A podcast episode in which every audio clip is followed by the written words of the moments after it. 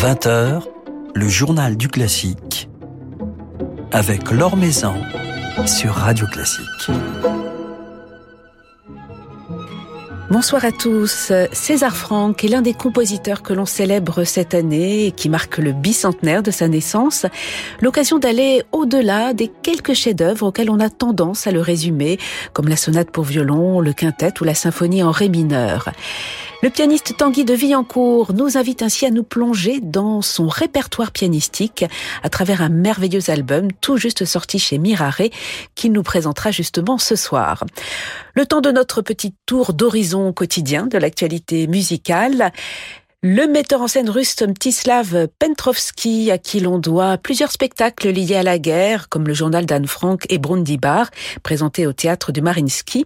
Mstislav Pentrovsky s'est exprimé justement contre la guerre, dénonçant l'utilisation abusive de la mémoire de la résistance contre le nazisme pendant la Seconde Guerre mondiale. C'est une insulte à la civilisation moderne, insultant pour la culture russe, insultant pour le jour de la victoire, a-t-il écrit sur sa page Facebook. L'abrégé des merveilles de Marco Polo, tel est le titre de l'opéra d'Arthur Lavandier qui sera à l'affiche du Théâtre des Arts de Rouen les 13 et 14 mai, donc vendredi et samedi. S'inspirant du périple entrepris par Marco Polo, cette œuvre qui s'apparente plutôt à un oratorio pour voix d'enfant nous invite à nous interroger sur la notion de voyage et d'absence et nous mène sur des rives merveilleuses. La peintre et sculptrice Françoise Petrovitch emparé de cette partition pour nous en livrer une lecture onirique avec des dessins géants, un décor monumental. Et c'est Maxime Pascal qui sera au pupitre à la tête de l'orchestre de l'Opéra de Rouen-Normandie et de la maîtrise du Conservatoire de Rouen. Vient de débuter la nouvelle édition du concours international de Quatuor à cordes de Bordeaux, associé désormais au festival Vibre, dirigé par les musiciens du Quatuor Modigliani. Alors les épreuves se tiendront jusqu'au 15 mai à l'auditorium de l'Opéra de Bordeaux. Dix quatuors, dix formations venues d'Europe et d'Asie, dont un quatuor français, les Mona, concourront face à un jury présidé par Martin Beaver, issu du Quatuor de Tokyo, et réunissant des membres d'autres illustres quatuors les Hagen, Jérusalem, Belchia et Eben, ainsi que la pianiste Momoko Dama et la compositrice Kaya Sariao. Alors ce concours s'inscrit donc dans le cadre du festival Vibre qui réunira autour des Modigliani les quatuors Van Keuck, Psophos et Agathe ou encore la chanteuse Rosemary Stanley qui présentera son programme Schubert in Love, le festival Vibre qui se tiendra à Bordeaux jusqu'au 20 mai.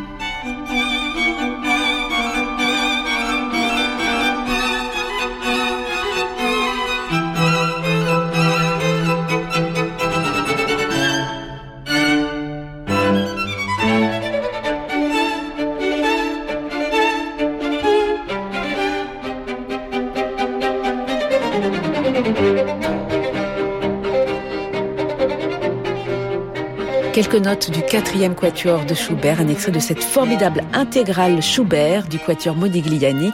Le quatuor Modigliani qui ouvrira la nouvelle édition du festival Vibre à Bordeaux le 11 mai avec euh, une soirée Schubert incluant ce quatrième quatuor ainsi que le onzième et le quintet à deux violoncelles. L'or sur Radio Classique. C'est à l'âge de 10-11 ans qu'il découvre la musique de César Franck, qu'il s'émerveille pour le langage de ce compositeur dont il sert aujourd'hui avec tant de ferveur quelques-unes des plus belles partitions pour piano au disque. Tanguy de Villancourt est notre invité ce soir. Bonsoir. Bonsoir. Ce premier choc musical, cette découverte de Franck dans votre enfance, vous nous le racontez euh, dans la préface de cet enregistrement qui vient de paraître chez Mirare. Vous nous racontez même deux chocs musicaux avec la musique de Franck. Comment expliquer cet attrait, euh, l'attrait qu'elle a d'emblée exercé sur vous, sur l'enfant que vous étiez? Oui, alors César Franck, en effet, c'est vers l'âge de 10 ans, euh, un disque qui traînait chez, chez mes parents, dans lequel figurait le quintet pour piano et cordes, et puis la sonate pour violon et piano. Et c'est vrai que dès, dès, les premiers accords de ce de ce quintet, hein, le quatuor à cordes, qui cet accord de fa mineur qui est absolument poignant, je me souviens avoir eu vraiment un, choc musical euh, très profond. Puis ça m'a ça m'a pas quitté en fait. Vraiment, j'ai tout de suite, euh, enfin, et continué à avoir un attrait pour pour la musique de Franck. Et c'est vrai que euh, voilà, c'est un, un, langage harmonique vraiment à part, vraiment unique. Et puis, je crois ce qui m'avait beaucoup marqué, c'est la grande passion en fait, la, la, la fièvre qu'il y a dans cette musique constamment, et en même temps aussi toujours une quête de lumière, de spiritualité. Et c'est peut-être cet alliage qui fait la marque de, César Franck. Et puis c'est un, un, piano, comme on peut l'entendre à travers euh, vos doigts dans cet enregistrement, ton guide de vie en cours, c'est un, un, piano très riche, c'est un piano très, très coloré, très dense, voire orchestral. Oui, alors il y a aussi évidemment l'influence de l'orgue, puisque Franck était un illustre organiste, euh, et on sent évidemment dans, dans, son écriture une masse, une euh, voilà un, un poids dans, dans, dans, son écriture. Je, on pense à l'orgue, mais en effet, je pense que l'orchestre compte beaucoup. Il y a vraiment plein de couleurs possibles dans cette musique. Euh, elle et... n'est pas lourde. Hein. Vous parliez de poids, mais elle n'est pas lourde cette musique. En non, tout cas, non, non. vous ne la rendez pas lourde. Ah ben, non, elle est toujours phrasée. Il y, a, il y, a, toujours des grandes phrases musicales absolument, absolument sublimes. Et évidemment, une grande architecture aussi, une recherche de, de cohérence dans la forme chez Franck qui est très, très puissante. Et des magnifiques textures musicales, en tout cas, que vous faites ressortir.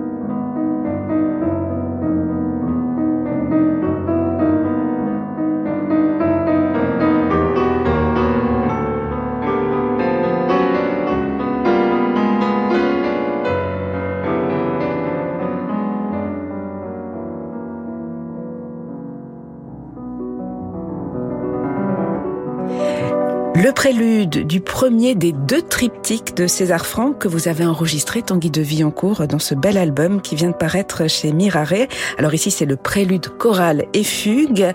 Il aimait visiblement les triptyques et il aimait le chiffre 3, ce que vous nous racontez justement. Oui, alors évidemment, Franck était un, fervent croyant euh, et puis évidemment, la, Trinité divine peut, l'avoir influencé dans sa manière de, construire les formes de, ses, œuvres. Mais c'est vrai que souvent, on retrouve euh, des, formes en trois parties ou en tout cas ici les, des Et évidemment, chez Franck, il y a toujours ce principe cyclique, l'idée de réutiliser un thème au sein des différents mouvements et de les faire parfois même se superposer, ce qui est le cas d'ailleurs dans ce prélude choral et fugue.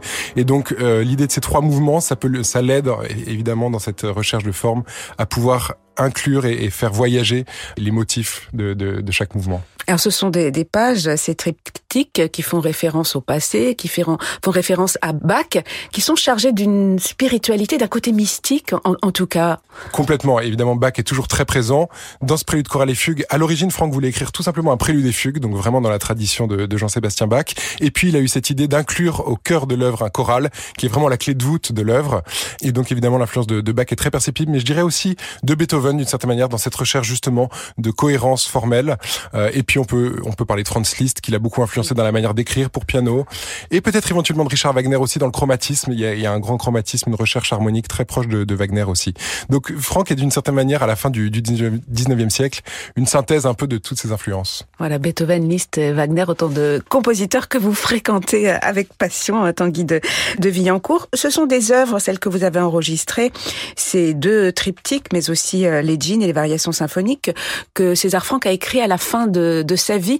Il y a quelque part toute son expérience, toute sa vie, une certaine forme de sagesse en, même temps dans, dans ses partitions, enfin de sagesse et, de, de, ferveur. Hein. Tout à fait, c'est complètement fascinant d'ailleurs parce qu'on parle souvent de compositeurs qui dès leur plus jeune âge, bon on pense à Mozart, Schubert qui ont écrit des grands chefs-d'œuvre dès, dès, leur plus jeune âge, et euh, chez Franck c'est beaucoup moins le cas et il s'est vraiment épanoui et révélé artistiquement à la toute fin de sa vie.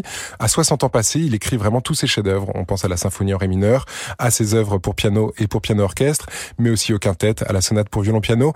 Et donc c'est vrai que c'est plutôt rare finalement des compositeurs qui ne livrent leur chef-d'œuvre qu'à la toute fin de leur vie. Et c'est vrai qu'on sent chez Franck cette grande maturité, cette grande sagesse dans l'écriture et en, effet une forme de, de, spiritualité aussi. Alors vous avez enregistré deux œuvres concertantes de César Franck, les Jeans et les variations symphoniques, qui ne sont pas vraiment des concertos. On est à mi-chemin entre le concerto et le poème euh, symphonique. Ce sont des œuvres aussi fascinantes qu'étranges. Je pense au Jean notamment, qui est une œuvre avec des accents très dramatiques, euh, chargés de, tension, euh, d'une certaine inquiétude, d'une fièvre en même temps.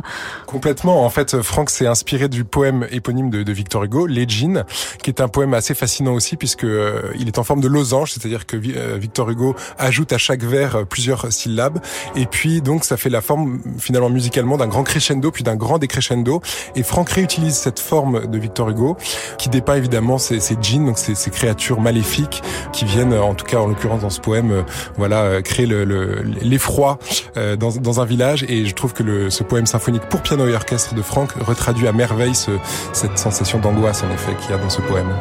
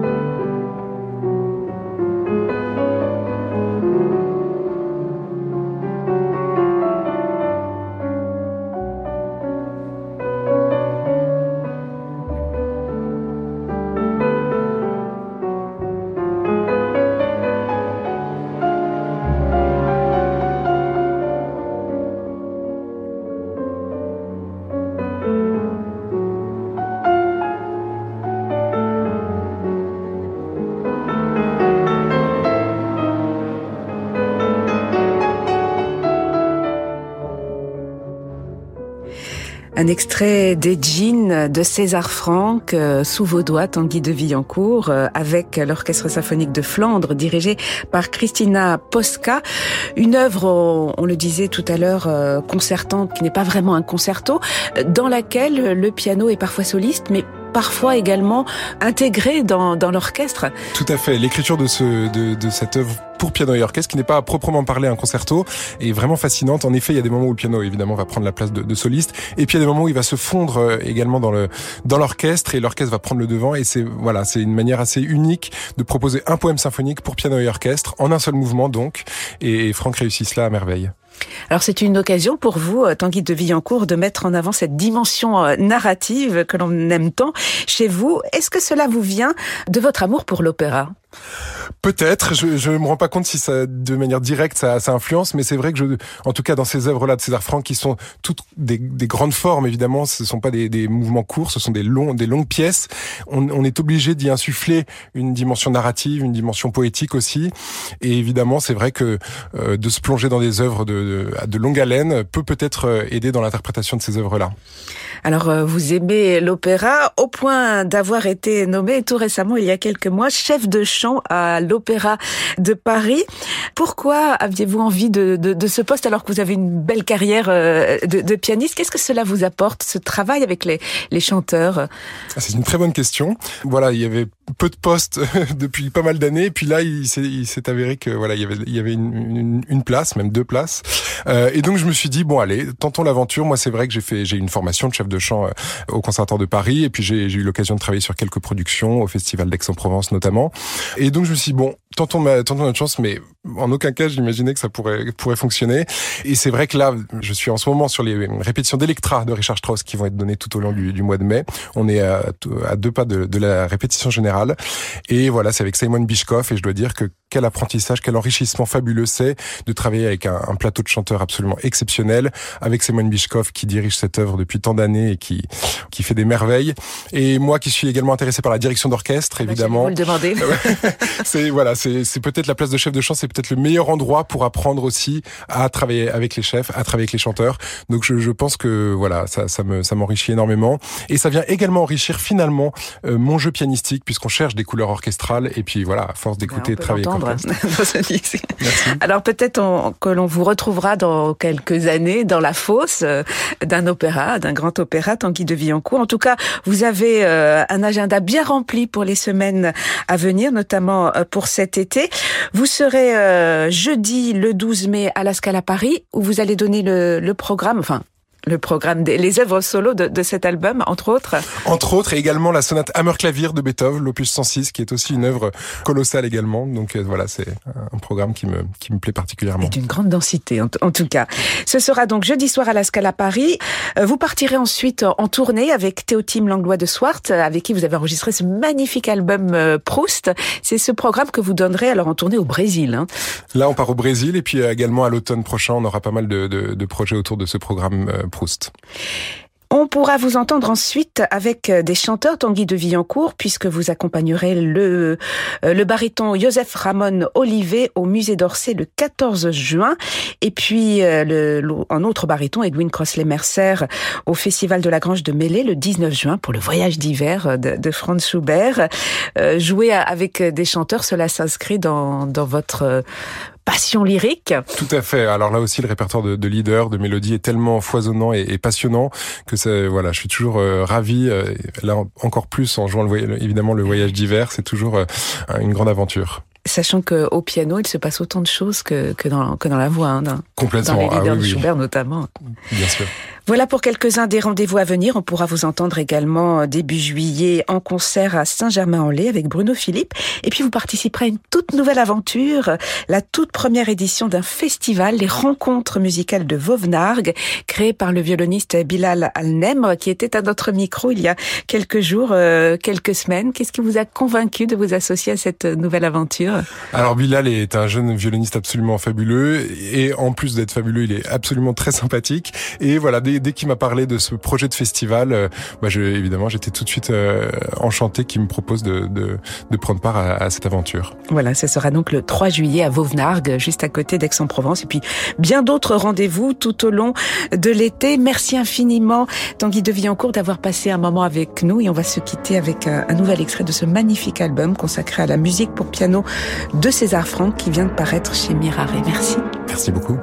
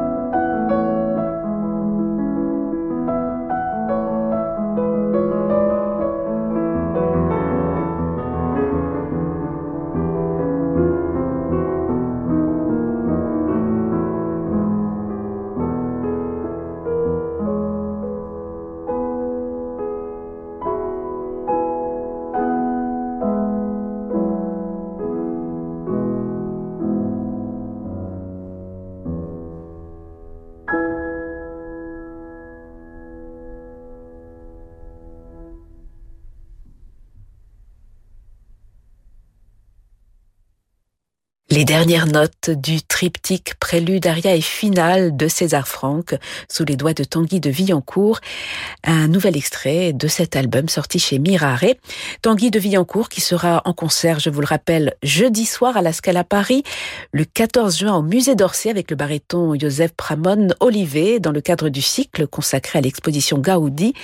Le 19 juin au Festival de la Grange de Mêlée pour euh, le voyage d'hiver de Schubert avec Edwin Crossley-Mercer. Le 1er juillet à Saint-Germain-en-Laye en compagnie de Bruno Philippe ou encore le 3 juillet aux rencontres musicales de Vauvenargues et puis tout le reste de l'été sur la route des festivals. Voilà, c'est la fin de ce journal du classique. Merci à Charlotte Taureau-Lassalle pour sa réalisation. Demain, nous serons en compagnie de Philippe Jarouski et de Gaël Arquez qui nous parleront de cette production très attendue de Jules César de Qui débute mercredi au théâtre des Champs-Élysées. Mais tout de suite, je vous laisse comme tous les soirs en compagnie de Francis Drezel.